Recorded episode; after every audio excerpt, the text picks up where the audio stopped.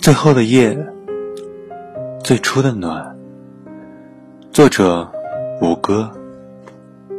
大四的时候，我在一家气象站实习。气象站修在一座小山包上，平时鲜有人问津。除了和我一起来实习的唐薇，就只有顾站长和姚姐两个人。那年冬天快结束的时候。下了一场很大的雪，漫天飞舞的雪片，半天功夫就给山区套上了一个严严实实的大棉袄。黄昏时，积雪压断了高压线，气象站里忽然断了电，空调安静了下来，温度计里的水银柱也麻溜地缩紧了长脖子。姚姐从仓库里。翻出了一只旧火桶和一丁点儿备用的木炭块，招呼大家围坐在屋子中央。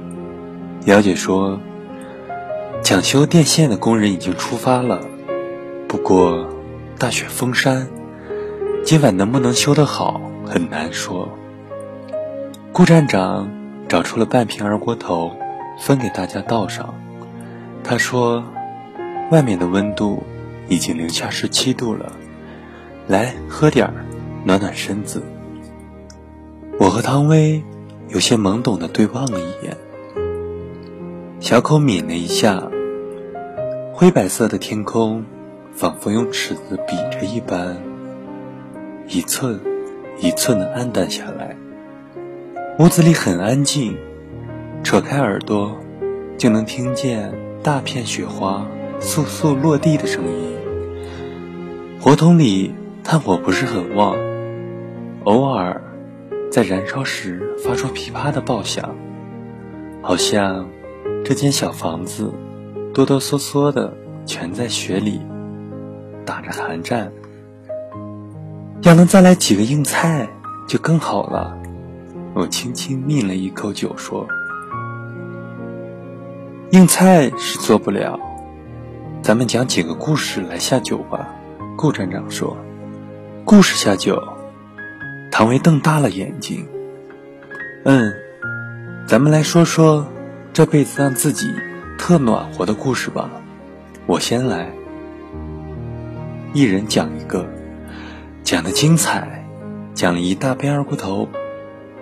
顾站长举起酒瓶，缓缓地说了起来：“我上大学那会儿吧，还没有手机。”电话也不普及。大一放寒假回家，买到车票后，我给我叔叔家里打了一个电话，告诉他们我坐哪一天的火车回去。从学校到我家一共有三趟火车，我买了中间的一趟。那时候是新生，我在南方读书，一放假就归心似箭。收拾行李的时候，竟然忘了带厚的衣服。火车在我北方老家停下时，我觉得我整个人都快冻僵了。西北风比划着小锯齿似的，在人脸上千刀万剐。背起行李，我就只有一个念想：赶快往家里冲。跑出火车站。我忽然看见我爸在广场的公交车站，他穿着一件旧的军大衣，戴着一顶雷锋帽，双手对插在袖子里，一动不动地站在北风中，扎实的仿佛一个油桶。我快步跑上去，对我爸说：“爸，你怎么来接我了？”我爸说。你叔也不知道你坐哪趟车回来，我寻思着，还是赶最早的一班来吧。不由分说，我爸就脱下他的军大衣往我身上糊。说实话，我当时还觉得那件军大衣特别的老土，想挣扎来着。可披上它的那一刹那，我全身忽然注入了一股暖流，舒服的。讲不出一句话来。返校的时候，我特意去车站看最早的一班火车到站是哪个时间，足足比我的那一班早出了三个半小时。也就是说，我爸在我到站之前，已经在小刀寺的西北风里站了三个半小时。返校的路上，我一直紧紧地裹着那件军大衣。我觉得它特别美，特别美。我按耐不住了，抢下顾站长的话，说：“这一杯敬老爸。”顾站长深饮下一口酒，说：“从那之后，我只要回家，都赶着最早的那一班火车回去。”唐伟也凑了过来，敬了顾站长一杯。接着他说。我也来讲自己的一个故事吧。我有一个挺谈得来的高中同学，人很油菜花，也就是有才华的谐音。但他特别的腼腆，什么事儿你不赶着他说吧，他绝对不主动开口。我挺喜欢他的，我觉得他也有点喜欢我。上大学之后，我们常常写信、聊 QQ、打电话，但那种感觉呢，就像在大雾里散步的两个人，听得见脚步声，却看不清彼此的眼睛。大二的愚人节，我们寝室的几个姐妹决定跟大姐开一个玩笑，写一封匿名的情书。哄他开心，我一下子就想起了我的油菜花的小哥。我向油菜花求助，小哥支吾几句后说：“好吧，我试试看了。”愚人节的那天，大姐果然收到了一封匿名的情书。情书写得很好，是一首六句话组成的短诗，大意是。姑娘，我暗恋你好久了，可是爱你在心口难开啊。晚上熄了灯，姐妹们吵吵闹闹的和大姐开玩笑。我仰在枕头上，顺手发了短信向油菜花道谢。油菜花说：“唐薇，你看了那情书了吗？”我发一个笑脸过去。补充说：“看了，有才华，水准高。”有才华说：“看了我就放心了。”你是竖着念的吗？放下手机，我迫不及待地从床上跳了起来，迅速地滑向下铺，向大姐讨过情书，竖着扫过第一排的文字，居然是“致”。我深爱的薇，那一瞬间，我像是被捧在掌心的一桶冰激凌，全身都融化了。这一切来得太突然，一向腼腆的他，居然用这种方式主动向我告白了。后来呢？了解到，后来我们就真的在一起了。唐薇说。可是。这个故事温暖吗？我小声问道。暖。唐薇举起自己的酒杯，喝下一口，说：“这封匿名情书，我一直珍藏在枕边。那些倒春寒的夜里，我将它平铺在我的被子上，一整晚都暖暖的。虽然……”只有最简单的六个字儿，却像冬天的日出一样，一下子驱散了满天的雾气。隔着千山万水，我也能清晰的看到他的眼睛。姚姐点点头，向活动里添了添木炭，转而望向我说：“五哥，你也来说一个吧。”我顿了顿。到磁带般的迅速把思绪拉扯到二十年前。那会儿我才五岁吧，在幼儿园读中班还是大班，记不清了。我和我们副院长的儿子大卡在一个班里读书。大卡仗着他是太子的身份，平时在班里横行霸道。不是有哲学家说过的吗？小时候打架，拼的是发育。你听大卡这个名字就知道，这厮小时候就发育的牛壮马肥的。很多被他欺负过的同学。都只能忍气吞声。有一天放学，大卡说他的三色橡皮找不到了，非要翻我的书包。我知道他是故意想在同学面前戏弄我，不过碍于他的体型和身份的双重压力，我还是强忍着给他翻了书包。结果。他把我书包里的课本、水壶、毛巾，一样一样的扔得满地都是。书包被他翻了个底朝天后，他突然把手插进自己的口袋。他说：“哦，橡皮在这儿。”这傻瓜还挺配合的啊！我一时气血上头，一记飞拳就冲了过去，很快和大卡扭成一团。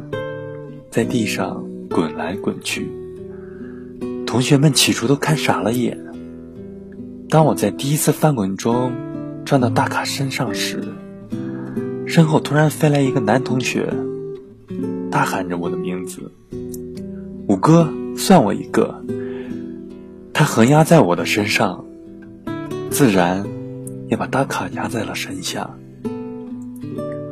五哥，算我一个！接着。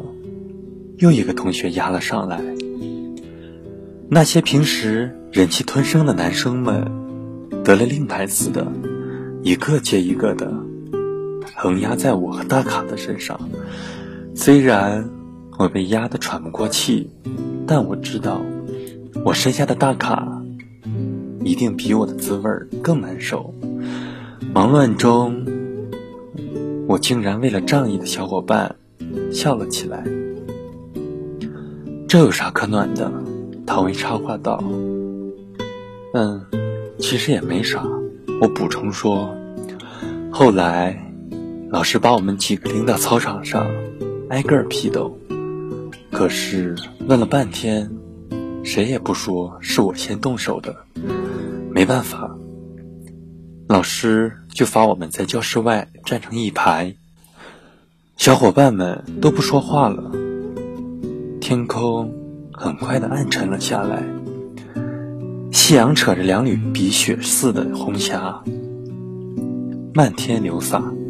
我抹了抹自己还在酸痛的鼻头，低声的唱了一句：“几度风雨，几度春秋，风霜雪雨搏激流。”没想到，所有罚站的同学居然跟着我的节拍一起唱了起来。那声音就像地底喷发出来的一样，越窜越高，越来越大，穿过风声和下课铃声，在幼儿园里横冲直撞。我们就这样唱啊唱啊，我的心里暖暖的，可是喉咙却不自觉地哽咽了起来。我觉得我特别对不起我的小伙伴们。来喝一杯，顾站长和姚老师一起举起了杯子。姚老师慢慢的说：“下面我也来说一说，这个故事有点特别，因为故事的主人公既不是亲戚、爱人，也算不上朋友和同学。那时候我丈夫刚刚升了团长，我随军后。”安排在街道上做社会义工，平时就照顾一些失独老人。有一位林大娘，七十几岁的样子，他的儿子是抗洪烈士，那时候，老大娘老年痴呆的厉害，整天迷迷糊糊的。我去看了他好多次，可他还记不住我的名字。每次我去送药给他吃，他总说药很苦，要我给他带一块糖，他才肯吃药，像个小孩子一样。有一天，我和社区的主人都在，他几乎完全丧失了意识。一遍一遍的念着自己儿子的古名字，眼里泛着异常的光亮，手上哆哆嗦嗦的。那会儿我不知道从哪儿来的勇气，一把上去攥住了他的手，他似乎把我当成了他的儿子，伸手在我的嘴角上划拉了一下，然后他居然从枕头下摸出了一把糖。原来是那些下药的糖块儿，他一块都没有舍得吃，原原本本的给他的儿子留着呢。我第一次看到林大娘流眼泪，她闭着双眼，似乎带着一丁点儿微笑，眼泪湿哒哒的流在枕巾上。那时候，我感觉心中一颤，紧紧的攥住了李大娘的手指。我特别想把我的体温全部都输送给他。我，顾站长，唐薇，不约而同的站了起来。这个故事似乎没有特别的暖意，可是，在我们心里，却架起了一团生生不息的火焰。干一杯！后来我想，我们三个人的温暖。都来自他人的付出与分享，唯独是姚姐，她把自己的爱奉献了出来，却获得了比享受爱心更多的幸福。也许，这就是爱的能量，不守恒定律吧。付出爱的那一个，永远要比得到爱的那一个要幸福，要踏实，要温暖。夜里十点钟，站长接到了市里的通知，说输电线暂时无法修复了，只能通过电话简单的向市里汇报监测数据。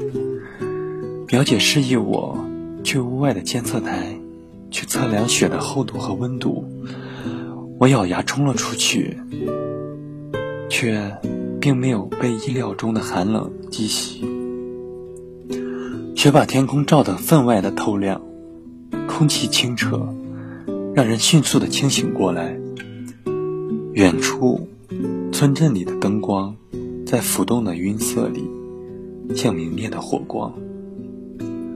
在大地的一角，引燃夜空。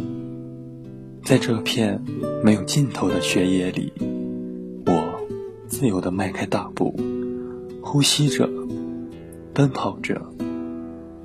朝向星火燎原的远方，我是恩基以北，晚安。